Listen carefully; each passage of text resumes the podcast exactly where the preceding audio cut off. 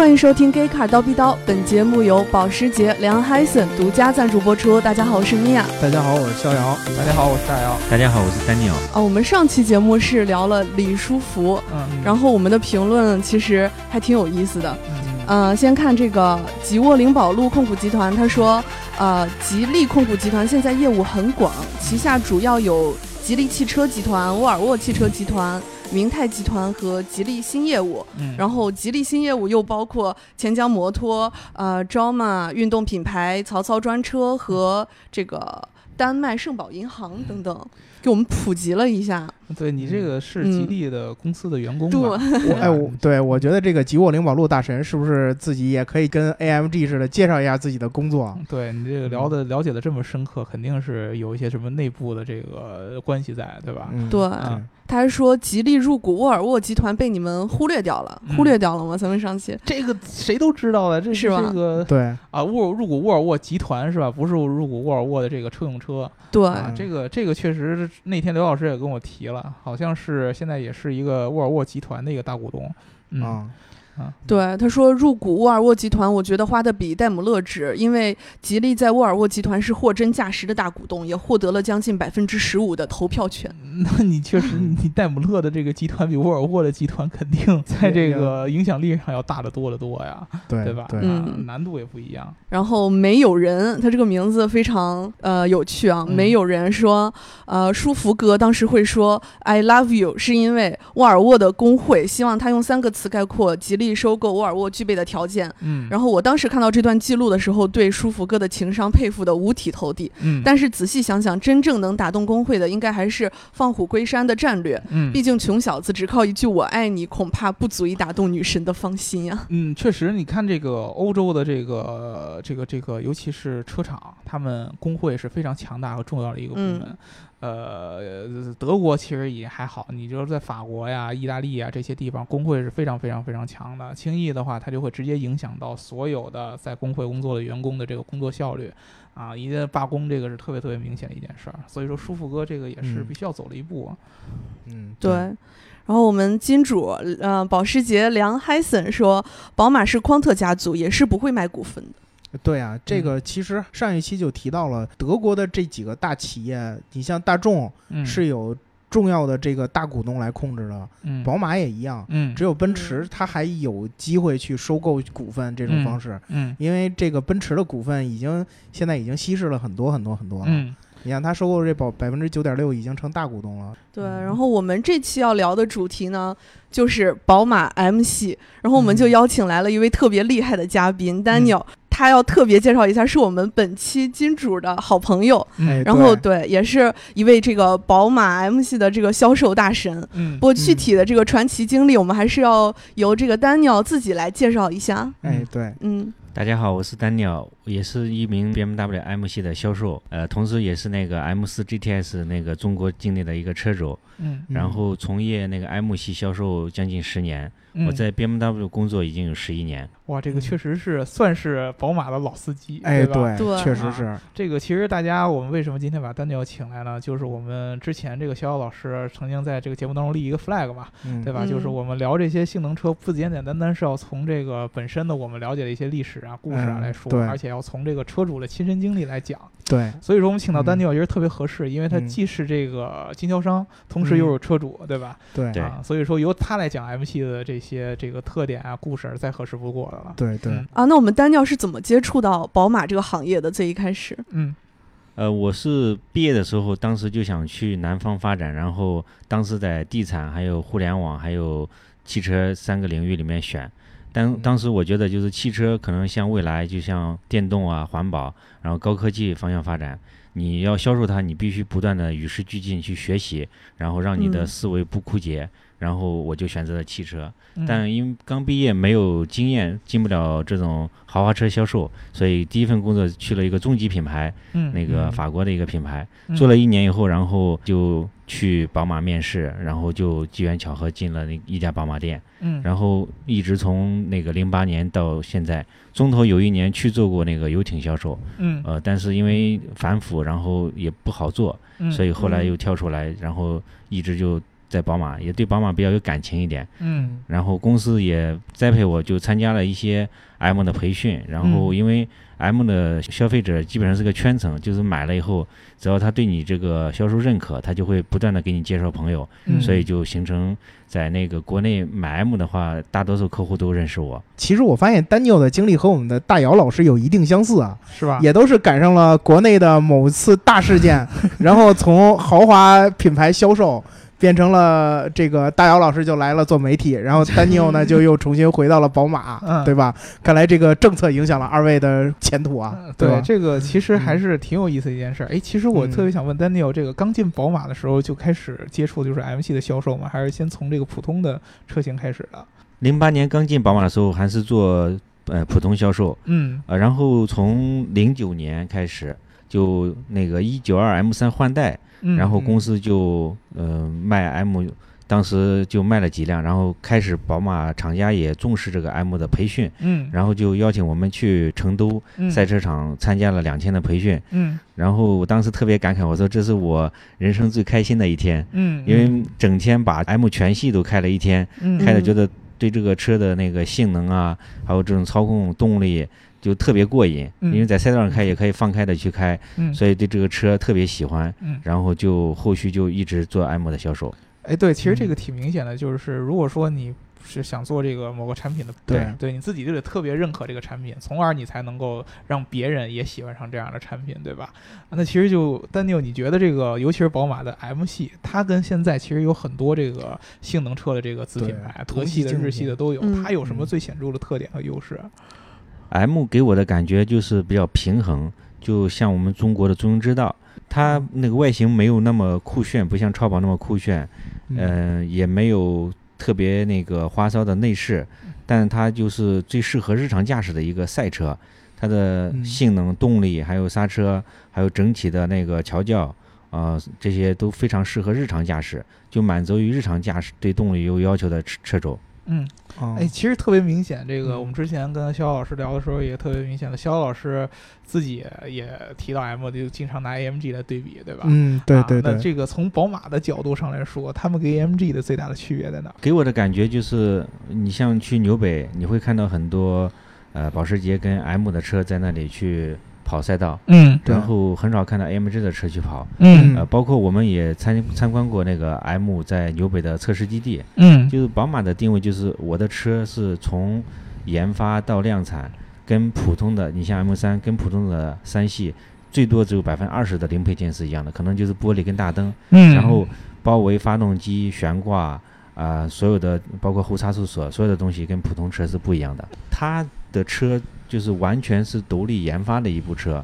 呃，可能 AMG 的话，它是在普通车的车型上面，通过加大了排量，然后呃加包围，然后把那个内饰做得更运动一些，然后让你就感觉它是一个非常就是运动的一个品牌。嗯然后你像新 C 六三，它那个档位都是怀档的，那嗯很多玩运动车的可能觉得就是说怀档就不是运动的那种感觉。嗯。啊、像宝马以前有个七系还是怀档，就这种商务休闲这种车才是怀档。嗯。哦，对，这个之前其实，在节目开始之前，我们聊了一下，就是当时丹尼尔举了一个这个例子啊，就是说，呃，奔驰这个 AMG 更多的其实注重的是我们可能看到的表面层向的这种一些比较酷啊、比较运动这种感觉，而宝马呢，更多的其实是内在的东西。你虽然从这个外表上看，M 系跟普通的宝马的区别不是很大，但是如果说从它的具体的这个汽车机械性能看机械性能上有很大区别，对吧？因为嗯，首先没有十全十美的车，因为 AMG 也有它的呃优点。那 M 的话，嗯相对而言就是比较平衡。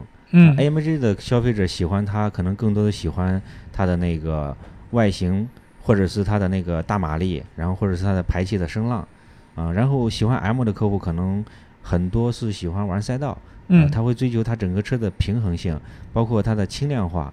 再一个，宝马的这个互联应用，就是这种新科技这块儿，呃，会比奔驰要好用一些，嗯。这个是客观、客观事实。嗯对对，之前因为我是学新媒体的嘛，当时在德国我们有这些相关的这种研究课题，然后当时我们有一次就是两辆车，一个辆是朋友的 C 级，一辆是我们自己租的一辆那个三系旅行，然后拿手机去放歌，嗯然后结果我们这三系旅行我们都已经听上歌了。嗯他那还在找怎么连蓝牙，怎么怎么去放歌什么之类的。嗯，确实，他那个操作起来相对来说复杂一些。呃，之前也是 iDrive 这套系统，其实一直在欧洲算是人机交互里边儿大家这个用户好评率最高的一个，对，对吧？这个其实我觉得从本身从自己是一个宝马 M 的这个车主上来说，你觉得这个你最喜欢宝马的 M 系的这个点在哪儿？我喜欢 M 的话，主要是觉得它很多人机互动的一些东西，呃，我用的特别习惯。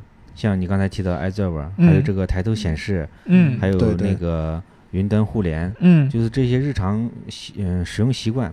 举个例子吧，就像微透手机跟那个苹果手机，很多人可能用一个十几万的微透定制的微透手机镶钻什么的，嗯。但他手里还有一个苹果手机去拍照、上网嗯。什么很方便。嗯，就宝马可能就类似于那个苹果汽车界的苹果，嗯。它不是最顶级的，也不是最贵的，但它是相对而言就是比较接地气，然后呃使用起来特别方便的一个品牌。嗯。嗯，对，嗯。确实是上一期我们在做电动车的时候，我们说过，这个宝马算是在德系品牌里面技术革命走的最前端的，对吧？包括它是率先推出这个纯电车的，然后它的 i 八是一套混动的系统，嗯然后它的这些 iDrive、Connect Drive 这些东西嗯也都是走的特别这种先锋，嗯，对吧？所以我觉得宝马是很符合这个就是性能啊、运动啊、先锋啊这这些词的。嗯也嗯，就是说，宝马的这个客户端应该也是一个相对来说年轻一点的，对吧？嗯对是是不是包括宝马 M 的这个客户群体也是这样的年龄范围？是现在买 M 的客户越来越年轻化，特别是嗯像 M 二啊、M 三、M 四越来越年轻化。嗯，嗯他们基本上都是一个什么样的一些一些人？嗯就大概我自己跟他们交流下来，将近有一半都是留学回来的。嗯，嗯这个其实我们节目听众当中有很多都是留学生嘛，哎对？对，嗯。对，因为国外可能对 M 的评价特别高，嗯，然后也比较懂车，嗯，然后很多可能在国外上学的时候就买的 M，开的 M，然后回国以后他就要在国内买一个一样的车，因为他嗯觉得这个车已经很熟悉了，然后也习惯。惯它了，就想继续买这样的一个车。嗯。再一个呢，还有就是同级别里面，像 AMG 跟那个宝马相对而言，宝马可能的定价会性价比会比 AMG 要好一点，对，这也是很多实实在在的消费者对比的过程中会考虑的一个因素。嗯，嗯其实特别明显，如果大家在这个这个欧洲就很明显，欧洲基本上 M 三算是一个这个性能级轿车的一个标杆儿吧，对，对吧？确实是看这个欧美都是这样子，美国也是，对，美国也是嘛，对吧？这个虽虽说美国他们自己有这个独立的这个肌肉车的文化，但如果说你把这个综合的性能这个轿车算在里边的话，基本上 M 三都都是大家公认的一个标杆儿。所以说有这个标杆儿在，它基本上已经算是定义了宝马 M 的这么一个品牌这么一个形象嘛。AMG 我感觉是近几年它尤其是这个顶端的这种比较有个性的产品出的比较多，让人感觉这个呃特别特别的极端和酷炫，对吧？我就发现这个大 G 卖的是真好，G 六三。对我身边朋友问我买奔驰，我说奔驰我只推荐两款车，一个就是大 G，一个就是 S，其他的奔驰嗯我个人不推荐。啊，果然这个这个信仰还是很明显的，对吧？哎，对对对，啊，这个平常其实我特别特别感兴趣。你在欧洲这个 M 系的车主，其实有点像保时捷的那种那种车主那种感觉，对吧？对平常对这个驾驶感觉、操控啊，包括这个跑赛道啊，他是情有独钟的。嗯对，那平常这个作为这个也是自己作为一个车主吧，平常跟这些同样是 M 系的车友，有没有会组织这个这样的活动啊，这样的一个规划呀、在深圳的话，大多数都是组织大家那种比较轻松的，就自驾游，然后去吃那个喝早茶，然后去海边，嗯。有时候会用我的船去出海玩一下，嗯。呃，去鱼排上。嗯，然后我也经常会到上海、北京或者是成都赛车场去那个跟车友去参加宝马自己组织的那种官方的跑赛道，或者是那种自驾自己的车下嗯。赛道的嘉年华。嗯。嗯，那这个会不会宝马本身会这个厂商会给他的车主有很多的这个福利啊或者这种驾驶这样的安排？嗯，其实厂商组织这样的活动，他有专门的教练，然后他组织这个活动的话，会有一个很好的安全跟那个嗯顺畅的一个保证。车友就要么就是你花钱去参加他的他提供车辆，要么就自己带自己的车，然后他会有一个技师团队帮你去保证车辆的胎压呀、安全啊这些，包括救援这些，就是紧紧急救护这些、医疗这些嗯啊，就让你用起来就很省心。嗯哎，那这样的活动会很多吗？基本上每个季度两三次。哦，每个季度两三次还是可以的。嗯。嗯。对，其实我我之前从我在这个兰博基尼的这个、这个经历上来说，其实嗯。我觉得这个中国的，呃虽然说 M 呃宝马 M 跟兰博基尼不是算那个一个级别的，但是其实它的潜在消费群有很多的这个相似的程度在，就是他们的这个圈子其实是一个特别特别特殊的这么特定的一个人群，他们会有一个共同的自己的爱好，对吧？还有一个共同喜欢的这么一个话题，他们才能聚在一起。那其实就是参与到里边儿是一种比较特殊的这么一个感觉。这个我其实特别感兴趣的就是有没有这种专门这种这个以宝马 M 系车主为主的这样的一个社群呀，或者这样圈子的存在。嗯、现在因为微信特别方便，我们在全国就是每个地方有自己当地的一个车友群，然后也有一个全国的这个 M 的各种群嗯啊、哦，大家有时候就在群里面会交流改装，或者是有时候呃一些改装的一些经验探讨，或者是卖它的排气啊，或者是轮毂啊这样子去探讨交流。嗯。嗯，那那也会，其实也是会发展别的业务的，以车为核心，然后发散到其他的整个这么一个大的群体去、嗯。去进行这种这个我个人会就是给客户去搭台，因为哦。我觉得我就是一个呃媒介，然后客客人呢，他通过我这里跟我买车，然后认识熟悉以后，他认可我这个人品，那然后我了解他的行业以后，我会根据他们的需要，他需要什么样的资源，然后我会把全国我的这些客户里面能够跟他对接上的，给他们去引荐，因为中间有我这层关系，所以他们之间就呃会信任一些。不会像那种陌生的之间没有那种建立信任关系的那个媒介，嗯。嗯所以我会就有时候强调，就是买一个车，可能这个车呃优惠不了多少钱，但是我可能给你搭建人脉，可能让你赚一部车或者赚更多嗯啊。嗯。嗯哎，这确实也是一个很怎么说呢，算是一一种很好的这种营销方式，对吧？嗯对，其实我之前在这个这个这个这个呃兰博基尼当时认识一个朋友，他嗯就是他这个平常认识很多这个圈子里边的人，然后他自己除了这个坐车之外，他还有一个爱好，就是他自己弄这个古玩。嗯对，嗯这个不管是这个画也好啊，还是这个工艺品，对吧？然后他还自己还有一些这种拍卖这样的生意。那么他在这个圈层当中，他的整个的这个体系都是可以捆在一起的。这个就是特别明显，在这种特定人群当中所适用的这样的一个，算是一个这个人际关系的这么一个模式吧。对因为我觉得我们现实生活中每个人的生存其实都是在不断的提升自身利用价值。你嗯包括我们父母跟我们之间也是有利用价值，就是父母有我们一个是亲情，再一个呢就是养老，然后还有感情啊这些的一个互相依赖。嗯那比方老板跟员工之间也是，你给老板去打工，然后帮他去赚更多的钱，然后老板给你合理的报酬。嗯那销售也是一样的，客户需要的就是你这个销售非常首先要很专业，嗯，然后你这个人是靠谱的，不要骗我，不要忽悠我。那更多的呃些一些福利的，比方说我自己买一个帆船去给他们去用，嗯。或者我给他介绍当地的车友，嗯。或者是他有什么样的一个需要关系，我能够给他去搭到这个关系，嗯。这个也是不断的在把自身的利用价值给提升，然后大家觉得你有利利用价值，嗯，然后才会跟你呃利用关系保持一个很好的一个关系。啊，就是不嗯断的在提升自己的利用价值，你才能在这个社会上就生存的更自在一些。嗯，就有点嗯像核心竞争力，对吧？哎，对，哎，其实我们还是到最后聊了很多这个车友的事儿，得聊回到这个车，对吧？嗯其实我特别特别好奇，从一个就真的纯从一个经销商的角度上来说，如果说你现在看到一个这个店里来的一个潜在的这么一个购买者，你会怎么向他去介绍这个宝马的这个车？因为是呃买东西呢没有十全十美的东西，嗯首先我要就是让他把他的需求，他买这个东西的呃需求点是哪些，嗯。然后我再根据他的需求帮他推荐我们的产品有什么样的优缺点适合他，然后竞争对手会有什么样的优缺点，然后给他就有一个比较客观的一个反馈，让他自己去决定。嗯。就其实还是一个引导为主啊，引导，对，呃，引导也也谈不上，我我想的就是，让他就跟我去交朋友。他不管找不找我买车，但是他觉得你这个人是可信的，嗯，因为嗯他可能在某一个领域，比方说玩游戏、网游，或者是某一个金融方面是非常优秀的人才，但是他可能对汽车方面没有我专业，因为我毕竟。呃一般来讲，做五年以上的一个某一个行业，基本上都属于专家了。嗯，那我做了十几年了，我可能对汽车，包括这个细分的性能车这块儿，相对会懂一些。那我就想通过我的专业知识，让他少走弯路，给他快速的去呃分析呃哪几款产品的优缺点，然后给他一个我的一个专业意见，然后让他觉得呃我是非常客观的，然后我这个人是可信的，然后。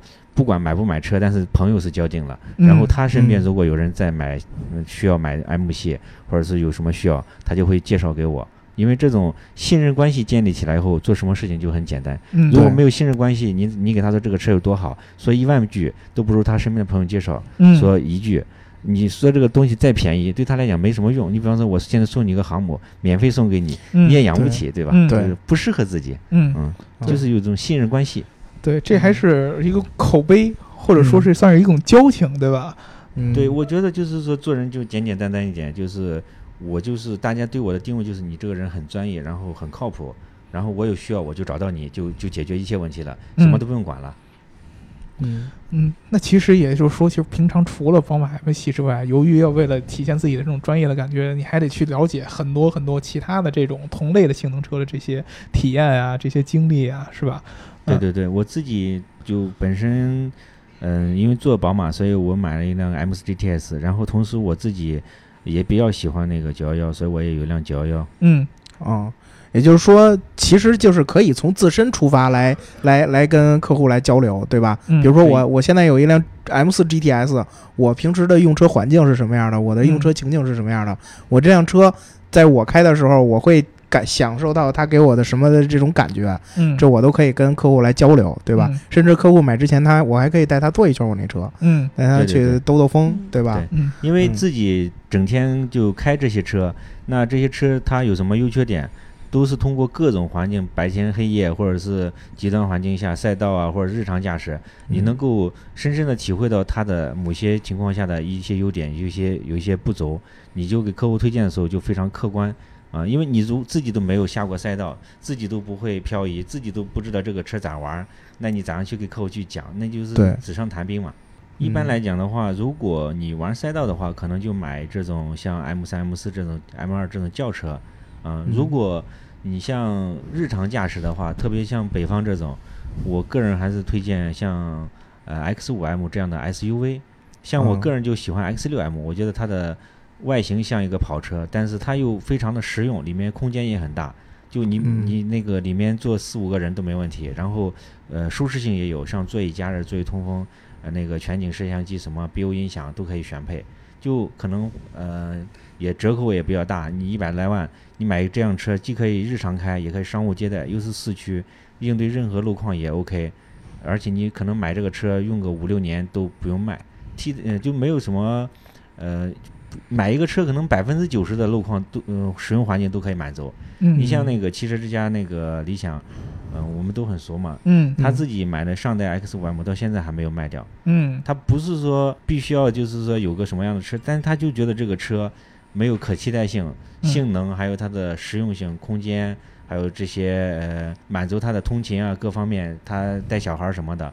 他家里可能有很多车，但是他有时候还是嗯觉得这个车会兼顾的各方面会完善一些、嗯完美一些，就相对而言。嗯嗯嗯嗯，所以说其实呃，我挺好奇的啊，现在这些这个呃车主，如果说他的需求是怎么样的，你就会知道，哎，他有可能会去喜欢宝马这样的这种车型。他们有具体会有什么样的需求？比如说，用户画像可可以说说，对你比如说，我们现在我们在在这个这个节目当中，平常会问一些人，他们会特别特别常说的安全，嗯会特别特别多，对吧？然后呢，我看到性能车很多人喜欢什么操控啊这些，有没有类似于这样的一个具体化的这么一个需求？一般来讲，就喜欢这种运动运动型的客户的话，可能还是比较喜欢就是那种性格可能也比较呃开放一些，然后嗯也喜欢那种自我彰显自己的那种嗯、特立独行的那种感觉。嗯。有一个 M 系的话，它可以随心所欲，它驾驶起来有那种人车合一的感觉。嗯。啊、像我有时候就给人举例，就是你从你公司去机场，你开一个可能其他车要一个小时，你可能开个 M 系半个小时就到了。嗯，然后你剩下半个小时里面，你可以去发个朋友圈嘚瑟一下，你可以回个邮件，哦，或者是享受一杯咖啡，或者是跟家人视频一会儿聊天，啊、嗯就是节省延长你的生命，嗯、就是对自己有一定生活有一定要求，嗯。啊、然后就想要自己的自己所用的东西，就是相对而言自己认为是满意的，是最好的，嗯，能够就是跟自己的生活能够结合起来，配合自己更好的生活。嗯，哦，那这这很符合大姚老师的形象嘛，对吧这个其？实恭喜大姚老师拿下宝马 M，这个还是真真正有区别的。我其实我我我内心特别特别明显的有感觉，就是这个人他本身的一些他的一些个性啊，他的气质啊，跟他对车的理解是特别特别相近的。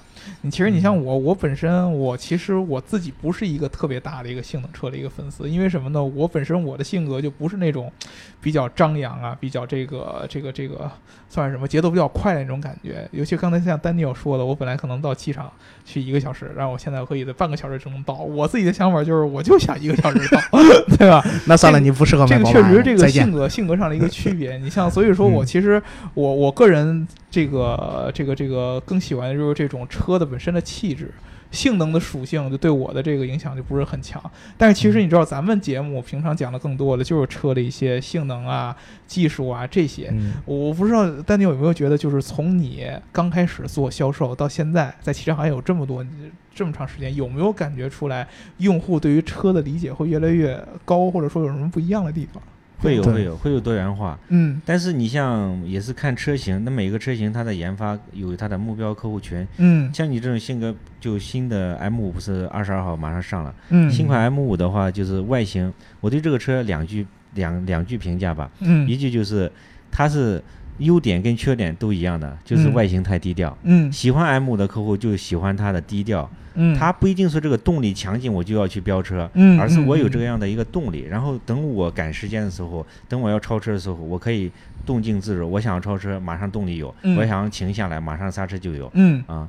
然后第二个呢，就是说，呃，开玩笑话啊，就是呃 M 五的话，因为新款的这个车是六百匹马力，嗯呃，四驱跟后驱可以切换，嗯就不像以前的 M Power 的轿车只有后驱。嗯，它是你想要玩赛道、玩漂移的时候，你可以用后驱；然后日常开的话，你可以用四驱，而且它四驱还有运动的四驱，就可以让前桥跟后桥，前桥少一点驱动，后桥多一点。这样的话，开起来还像一个类似于后驱的四驱嗯啊。嗯然后这个车六百匹马力，百公里加速是三点四秒，啊，特别快。就这个三点四秒，相当于超跑的一个动力了。对，嗯绝对是然后六百匹马力的话，也差不多跟迈凯伦、法拉利，呃，都比这些有些入门级车型的马力还要大。嗯。对，但是它的价格只要不到两百万，就嗯。一百落地下来就两百万左右。嗯。啊，所以它的性价比也是很高。所以我就开玩笑我说，只有两种人不会买这个车，一种就是像我们这种比较懂车的人没有钱，嗯，一种就是有钱的不懂车。对。玩笑话，确实一看这个那大老师像你这样一既懂车又有钱的，那个 丹尼尔的联系方式我待会儿会推送给你啊，记得到时候跟他订车可以啊可。以可以，丹尼尔自己这个也是玩微博对吧？对对，嗯玩微博，我嗯自己的新浪微博是很简单，为了让别人好找，就是 BMW M 三 M 四。就哦那个宝马 M 三 M 四的英文就也没有任何间隔，就是 BMW M 三 M 四。不知道还以为是官方账号。呃，官方账号，很多人会会误以为是官方的。嗯平常在上面也会分享一些自己这个经历啊，包括开车的一些经验什么的。嗯、会，我就我没有把它当成一种特别那种公就是公务的那种微博账号，嗯我会分享一些自己觉得有好玩的、搞笑的，嗯然后自己开车的或者一些生活的，包括嗯自己用车的一些点点滴滴都会在上面去去发。嗯对我其实我觉得丹尼尔确实一个 特别特别细致的一个人。对像我刚才其实就说那么两句我自己对这个车的一些感受，他立马就能洞察到这个。你适合 M 五，对对对，我其实我确实是类似于这样的一个人。我这个呃，我看到很多这个，尤其是在北京，而且咱们在这个新城国际正好对面嘛，嗯这个我能看到很多的这个性能车的车主啊，他们基本上有这种不同的画像。有的人呢，他就是特别希望让人感受到我开的是一个性能车，嗯嗯，特别明显的，不管是他对这个车的，比如说有人很多买了以后会做一些改装啊，嗯，然后包括他可能这个车本来就不是一个特别明显的性能车，他也要显出他的这个样子，包括他喜欢在这个红绿灯这个踩啊，这种是比较喜欢，也相对来说比较张扬，比较喜欢分享的这个秀的这样的一个个性，对对吧？他有的人，你像就他就喜欢，虽然说我开的是一个性能车，但是呢，我平常还是要保持这种一个低调、比较内敛的这种感觉，对吧？这个不同人的感觉其实是不太一样的。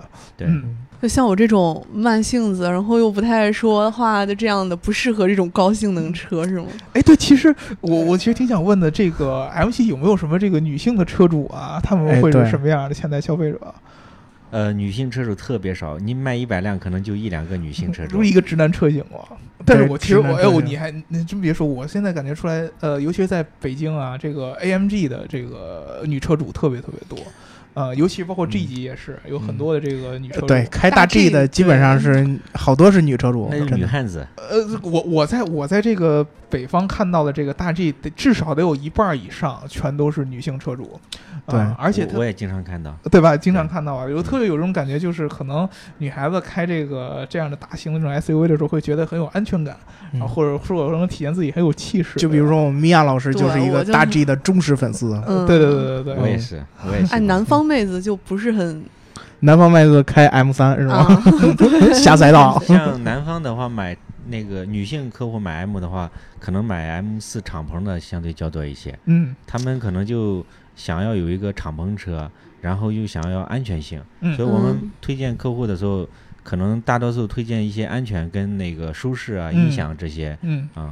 嗯其实这个挺明显的。之前丹尼尔聊天的时候，他举了一个例子，就是说这个如果用人来类比的话，用明星来类比，这个 AMG 给人的感觉特别像吴亦凡，是吧？嗯，然后 MG 的给人感觉就是其实比较内敛、内涵的，这韩寒。你从这个女粉丝的数量也能感觉出来，现在明显是吴亦凡的女粉丝更多一些，就喜欢韩寒的嘛，是吧？是吧？那那你你还是不要买大 G 了，买一辆 M 三吧。对潜在对对对，呃这个我我觉得其实 M M 系列这有点有点这个工程师的这种这个这个基因在里边儿。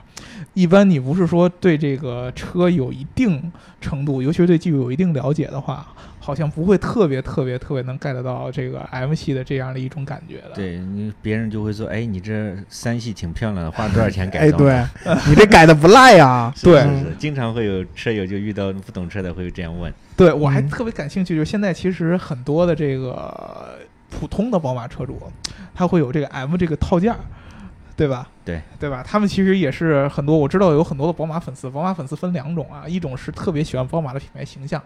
就这种比较运动的、年轻化的，因为嗯在德系这三三三家当中，宝马对应该算是比较年轻的。对，刚才不是也？说了吗？一种是喜欢这样的，还有一个呢，就是自认为对车的这个技术特别特别了解的，纵使他可能没有这个预算能买到这个 M 三这样的级别，他也会选择买 M 套件儿的。